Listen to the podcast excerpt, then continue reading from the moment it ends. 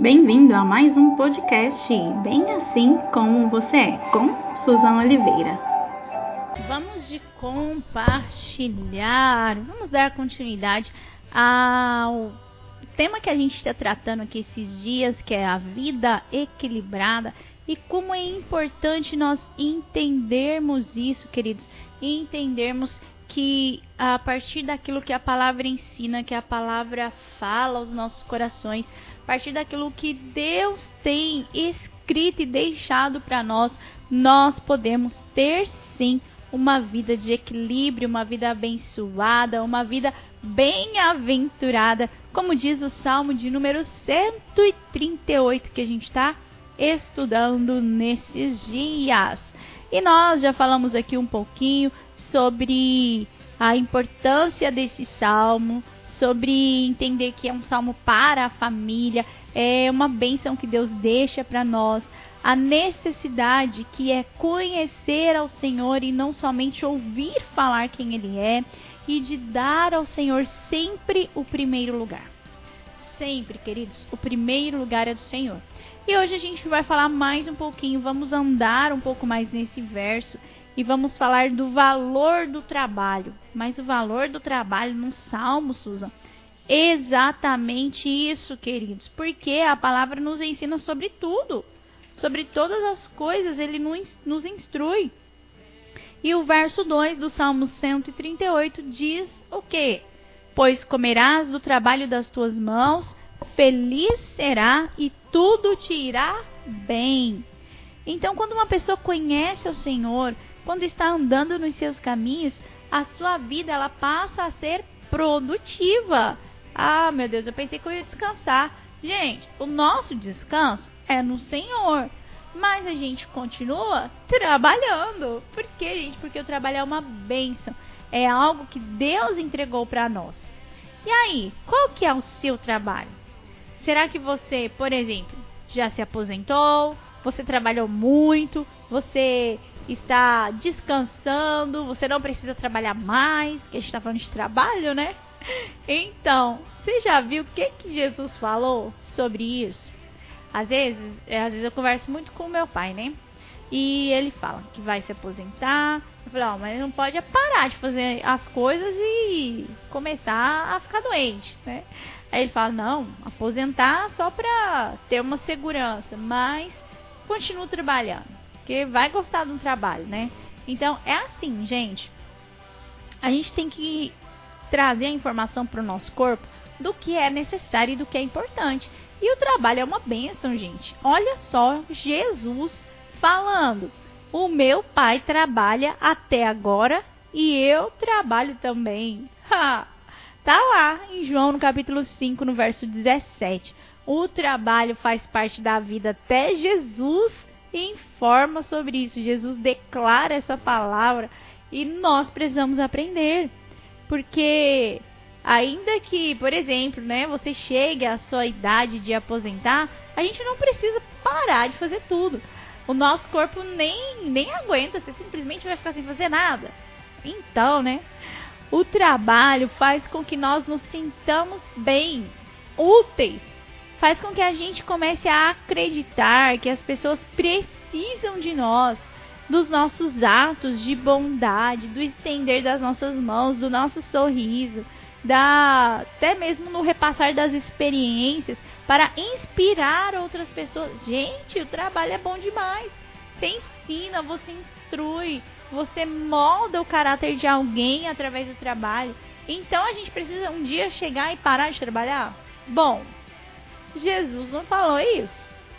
E como a gente dá ouvido àquilo que Jesus está falando para nós, então nós precisamos muitas vezes rever os nossos conceitos. E verdadeiramente nós precisamos uns dos outros. É tão bom quando você vai conversar com uma pessoa mais velha, uma pessoa que tem uma experiência em determinado assunto e aquela pessoa te instrui, te direciona. Gente, isso é bom demais. Então talvez você não precise mais dar continuidade àquele trabalho pesado, aquele esforço físico. Mas você pode aconselhar, você pode ajudar pessoas, e isso é importante, e isso continua sendo trabalho. E talvez você diga que talvez se sinta como uma pessoa inútil, que não consegue fazer mais nada, ou que tá fraco, que tá velho, enfim. Mas eu sei que tem algo que você consegue fazer. Porque, queridos, nós somos feitos à imagem e à semelhança do nosso Deus. E se o nosso Deus nos deu dons, nos deu talentos, é para que a gente pudesse exercê-los enquanto estivermos nessa terra. Um exemplo sobre isso é quando a gente ora por alguém, às vezes mesmo sem sair de casa. Talvez você nem estava perto daquela pessoa, mas te deram ali o nome de alguém, enfim, e você orou por aquela pessoa. E você declarou palavras, enfim, você abençoou aquela vida. E de repente chega a notícia que a pessoa melhorou, ou que enfim, né? Que Deus agiu. Queridos, é tão bom. Você acha que isso não é uma ação do Pai? É claro que é.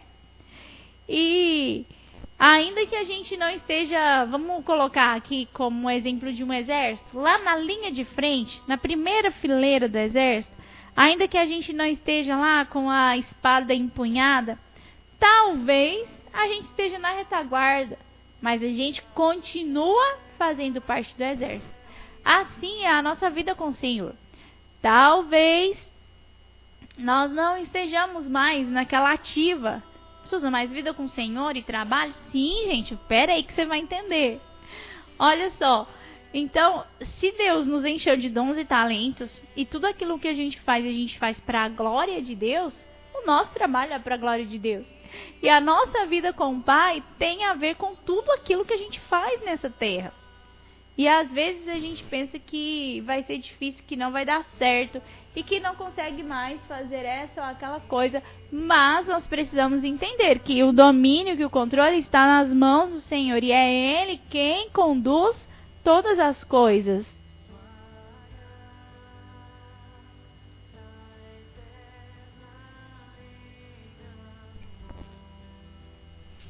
Então, queridos, nós precisamos entender que ainda que estejamos na retaguarda, nós ainda continuamos nas fileiras do exército. E isso não significa ser visto por todos, mas significa que estamos ali para ser cobertura para aqueles que estão à frente. E é interessante saber e falar sobre isso, que a gente tem tanto exemplo na palavra e a gente vai falar de alguém que foi o maior guerreiro que a gente tem na palavra, que é o rei Davi. E ele estabeleceu as leis sobre sobre, sabe, as guerras, as batalhas e até mesmo sobre os espólios, que é aquilo que eles conquistam com as guerras. E a gente vai falar um pouquinho sobre esse relato, porque um dia ele foi para uma batalha contra os amalequitas e havia uma parte do exército que estava muito cansada.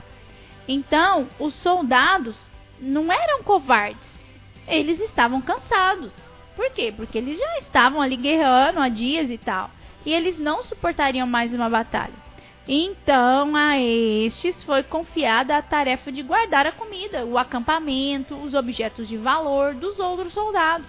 Enfim, eles não foram para a linha de frente, mas eles tinham uma tarefa para realizar.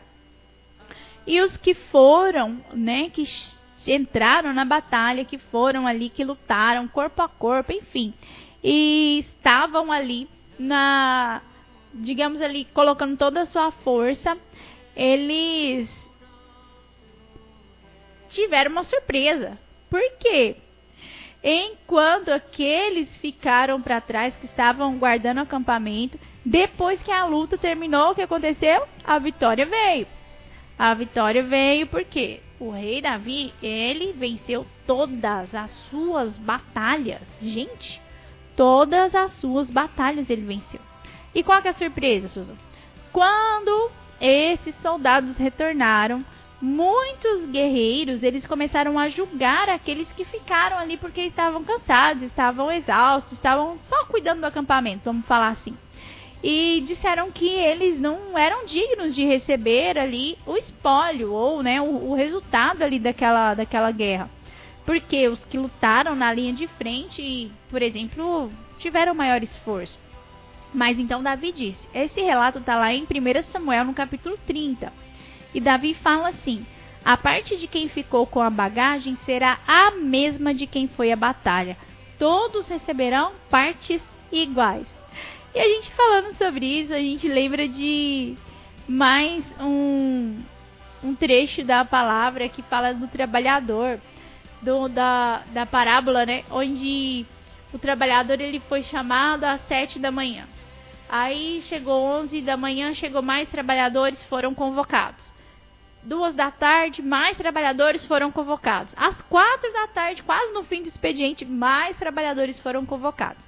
E aí, quando o dono ali, né, o, o senhor da Seara foi pagar os trabalhadores, ele pegou os que chegou por último e pagou ali o seu denário, né? Então, um denário, por exemplo, deu o pagamento. Chamou o das outro que chegou mais cedo, pagou o mesmo tanto. O outro que chegou mais cedo, o mesmo valor. E aqueles que chegaram primeiro, que trabalharam o dia inteiro, eles viraram para o Senhor e falaram: Ué, mas a gente trabalhou o dia inteiro. Como que a gente vai receber o mesmo tanto desse que trabalhou só uma hora? E aí o, o Senhor ele vira e fala: fala, oh, Mas o que, que eu combinei com você? Que você ia trabalhar o dia inteiro e ia ganhar esse valor. Eu estou sendo justo com aquilo que eu combinei com você. Gente, e tem tanto que aprender com isso, porque nós julgamos muito as pessoas principalmente por aquilo que elas fazem ou deixam de fazer. E a palavra nos ensina que nós não podemos ser assim, que nós vamos ser felizes com aquilo que o nosso trabalho nos der. E hoje a gente vê totalmente o contrário, as pessoas infelizes pelo tanto que trabalham. Então, voltando aqui na história de Davi, foi estabelecida uma regra, e essa regra ela é importante. Então ela ficou como lei. E o que, que isso significa? Que quando alguém não está mais na linha de frente, mas continua ali na retaguarda, ele vai receber a mesma recompensa do que os primeiros, do que aqueles que, né, ralaram ali. Porque, queridos, o nosso Deus, ele tem algo para entregar para nós que é maravilhoso, é algo que a gente não consegue medir em termos de valores, que é a salvação em Cristo Jesus. Jesus foi entregue como um cordeiro para todos e por todos ele morreu. Ele não pagou um preço pelo fulano, pelo ciclano, não, foi por toda a humanidade, porque a palavra ainda diz que nós somos todos iguais perante os olhos do Senhor. Então, queridos, precisamos aprender a respeitar isso, a respeitar o tempo certo, como diz a palavra, para todas as coisas. E ainda mais, isso nos mostra que nenhum trabalho pode ser desprezado, mas todos são importantes. Sabe, aquele que, vamos lá, varre a rua, aquele que tira o lixo, aquele que vem e coloca o asfalto, aquele que passa o encanamento, aquele que trabalha no escritório, enfim, todos os trabalhos têm valor. E o nosso Deus, que é justo, ele sabe disso. Ele sabe. Talvez você até pense que não pode, talvez, até mesmo pregar a palavra, estar à frente de alguém, de uma comunidade, cantar no coral, sei lá, fazer alguma coisa, cuidar das crianças, enfim. Mas você precisa entender que, ainda que você já esteja cansado, como aqueles soldados ali com o rei Davi, que aquilo que você pode fazer hoje também tem valor diante dos olhos do Senhor. E queridos, o que vale mais do que a nossa oração? Gente, a oração é uma linha de frente. Ah, se é. Sabe? Então, nós podemos abençoar pessoas, nós podemos fazer ligações. Tem tanta coisa que a gente pode fazer. E nós precisamos aprender a servir ao Senhor com o que nós temos, com o que nós somos, com a força que Ele nos deu. E servir ao Senhor independe da idade que a gente tem ou da capacidade intelectual, digamos assim, da profissão que a gente aprendeu, isso independe. Porque quando a gente fala de servir ao Senhor, a gente está falando de ser servo. E o servo, qual que era a maior qualidade dele? Era ser obediente ao Senhor. Era ouvir o que o Senhor estava pedindo, e obedecer. Esse é o nosso principal papel. Sermos obedientes àquilo que Deus tem para nós. E queridos, trabalhar é algo saudável, é algo bom, é algo que nos ensina, que nos motiva, que nos dá força para levantar todos os dias. Enfim, Deus nos encheu de capacidade para exercer algo nessa terra. Então, como eu falei alguns dias atrás, o trabalho foi inventado pelo próprio Deus. Porque Deus colocou o homem lá no jardim e falou para ele: agora, Adão, você trabalha. Foi isso, gente, que estava escrito. Estava escrito: você vai cuidar e cultivar o jardim. Por que, que Deus estava falando isso? Deus estava dando uma responsabilidade para Adão. E não existe nenhum trabalho desonroso, queridos. Existem trabalhos que podem ser pecaminosos. Vamos colocar assim: talvez aquele, aquilo que você está fazendo seja algo nocivo, seja uma fonte de pecado, seja algo que envergonha a palavra de Deus. Aí sim é preciso mudar. Mas o Senhor nos capacita para fazer tudo de forma agradável a Ele. E, como eu já falei algumas vezes com vocês, tudo que a gente faz, nós precisamos fazer para a honra e para a glória do nosso Senhor. Então é preciso entender, queridos, que nós devemos entregar a nossa vida ao Senhor. O que, que, o, que, que o verso diz? Que comeremos do trabalho das nossas mãos e seremos felizes e tudo nos irá bem. Ainda que venhamos passar por situações ruins, ou por questões que a gente sabe que não dá certo, nós devemos nos voltar para o Senhor, olhar para Ele, entender que Ele é quem nos sustenta, que não é a força do nosso braço, mas que é Deus. Porque o que diz o primeiro verso ali no Salmo 138? Que nós devemos temer ao Senhor e andar nos caminhos dele. Se eu estou temendo ao Senhor e andando nos seus caminhos, o meu trabalho vai ser desonroso a Deus? E aí? Deus é quem vai te dar a instrução. Deus te capacita para fazer algo agradável a Ele, queridos. Então, existe uma sequência de bênção. E quando a gente entende, a gente reconhece aquilo que Deus está fazendo, ah, as coisas mudam. As coisas mudam porque o nosso Deus é bom, e ele sabe tudo aquilo que a gente precisa. E existe uma passagem lá em Isaías onde o Senhor ele fala que ama a justiça e ele odeia a maldade, odeia o roubo. Então, se o nosso Deus é um Deus que ama a justiça, aquilo que ele nos capacita a fazer é para a justiça. Queridos, Deus não vai se contradizer, não vai, sabe, vir contra aquilo que ele mesmo está falando. Então, se você vai comer do trabalho das suas mãos, quer dizer que há um propósito de Deus naquilo que ele te entregou. Há um propósito. Há um propósito para que você seja feliz. E tem gente aí morrendo de trabalhar, não tem? Oh, se tem. Então nós precisamos entender Há um tempo certo para todas as coisas. E o trabalho precisa ser proveitoso.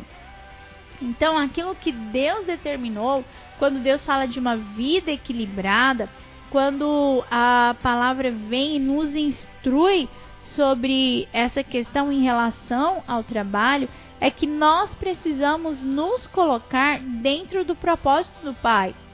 E o propósito dele é que nós possamos amar uns aos outros, nos perdoar, ouvir a voz do Senhor, obedecer, enfim, seguir o caminho que ele deixou para nós. E para que a gente siga dessa forma, nós precisamos nos soltar de todas as prisões que esse mundo muitas vezes nos amarram. É aquela questão, tá morrendo de trabalhar mas não está sendo feliz, não está agradando a Deus, não está conseguindo sustentar a sua casa.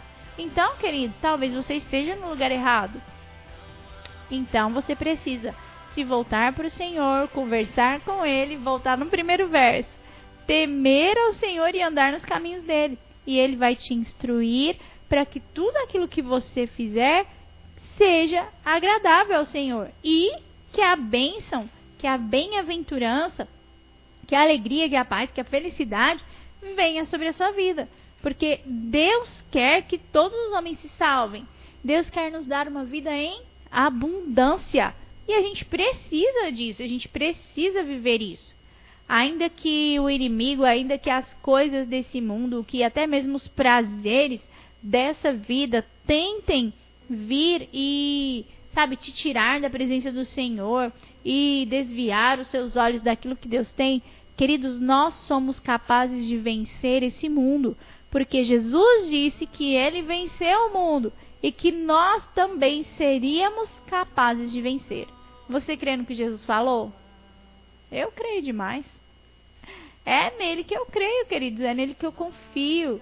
Nele está a nossa esperança. Então a gente precisa crer naquilo que Deus já declarou. E a gente precisa também confiar no que Deus está fazendo. Porque tem hora que nos falta confiar em Deus. É verdade ou não? Ou se é, hein? Então vamos aprender a confiar no nosso Senhor e a entregar na, nas mãos dele aquilo que a gente precisa. Porque o nosso Deus é verdadeiro, o nosso Deus é fiel, o nosso Deus tem o domínio de todas as coisas e aquilo que ele tem para nós é bom, porque Deus é bom. Então, Jesus vem ao nosso encontro para nos direcionar o caminho. Se você teme ao Senhor, Jesus vem para te falar: ó, oh, você tem que andar assim, assim, assim. O seu trabalho tem que ser assim, assim, assim. Para que a bênção venha, você tem que seguir os passos que Deus deixou. Queridos, e se a gente entende isso, e se a gente vive isso que a palavra nos ensina, nós vamos compreender, nós vamos reconhecer, nós vamos entender a bênção que é aquilo que Deus nos deu. E tudo que Deus nos dá é bênção, hein? Então, queridos, não fique desocupado. Vamos para aquele jargão. A mente vazia, ela é oficina de Satanás. Então, nós somos pessoas dotadas de sabedoria, de criatividade, de dons e talentos nas nossas mãos, nosso, nosso entendimento. Gente, a gente faz coisa demais. Esses dias eu ouvi um, um podcast, uma instrução, e a pessoa falava assim: Isso você já ouviu em qualquer lugar, hein? Brasileira criativo. Gente, tira a água da pedra. Meu Deus do céu. Então, gente, nós somos criativos, porque nós somos feitos à imagem e à semelhança do nosso Deus. E aquilo que ele tem de melhor, ele nos entregou. Então, você pode produzir algo, independente da idade que você tenha, sabe? Independente da posição que você esteja hoje, você pode produzir algo, ser feliz com isso que Deus te colocou como talento e abençoar a sua casa, sabe? Abençoar as pessoas ao seu redor. Então, peça orientação de Deus. Ele conhece tudo em você, ele conhece as suas habilidades, ele sabe. E ele sabe como você vai poder ajudar alguém. Ah, então o fruto da minha mão não é só o trabalho pesado? Não é, gente. Não é. O seu trabalho pode ser orar por alguém, pode ser ministrar uma vida, pode ser, sabe, abençoar com uma palavra de renovo, de consolo, enfim, tudo que Deus colocou em você vai ser usado para a glória dele. Basta nós nos dispormos aquilo que o Senhor tem. E ele tem muito, porque o nosso Deus é bom e tem cuidado de nós. Eu creio. Queridos, como eu creio. Então vamos, vamos meditar. Pega aí a sua palavra, coloca diante do Senhor. Peça para Deus falar ao seu coração. Sabe, a gente quer tanto ser abençoado, ser bem-aventurado, mas nós precisamos entender o caminho, os passos para que a bênção do Senhor nos alcance. Então, bem-aventurado aquele que teme ao Senhor e que anda nos seus caminhos. pois comerá do trabalho das suas mãos e feliz será e tudo te irá bem. Está em busca da felicidade? Começa a temer ao Senhor. Começa a agradecer pelo fruto das suas mãos. Começa a glorificar por tudo aquilo que Deus te deu. E tudo te irá bem. E, gente, tudo te irá bem porque o nosso Deus é bom e ele sempre sabe o que faz. Amém? Ah, que Deus possa continuar ministrando ao seu coração e que ele te dê sabedoria. Uma vida equilibrada não é uma vida cheia de dinheiro, de riqueza, de coisas desse mundo. Não. Uma vida equilibrada é uma vida cheia de Deus, cheia da presença do Senhor, cheia da direção do Pai, repleta daquilo que ele nos ensina. Então, se você quer ter uma vida equilibrada, uma vida abençoada, se você quer ter uma vida constante, cheia de bênçãos, comece a temer ao Senhor, comece a ouvir o que ele tem, comece a agradecer pelo trabalho das suas mãos e tudo te irá bem. Que Deus abençoe a sua vida, o seu coração, que Deus ministre a, ao seu coração cada uma dessas palavras e que ele te capacite a enxergar tudo que ele já colocou em você. E é claro que você viva de uma forma agradável e aceitável ao nosso Deus. Queridos, porque o nosso Deus sabe o que faz, porque ele permanece sendo Deus, porque ele tem o controle, porque ele é aquele que supre, ele é aquele que salva, ele é aquele que responde, ele é aquele que liberta. E aquilo que você precisa, busque no Senhor, porque ele vai te entregar. Deus é bom. Ele entrega. Amém. Segue meu abraço, meu beijo para todo mundo que ficou ligadinho aqui. Já recebam a bênção do Senhor. Meditem, meditem na palavra, queridos. A palavra é o nosso manual, é o nosso sustento, é a nossa direção. E é ela quem nos mostra o caminho a seguir. Então, medita nessa palavra. Deus ainda pode e vai falar ao seu coração. Um abraço, um beijo e até amanhã.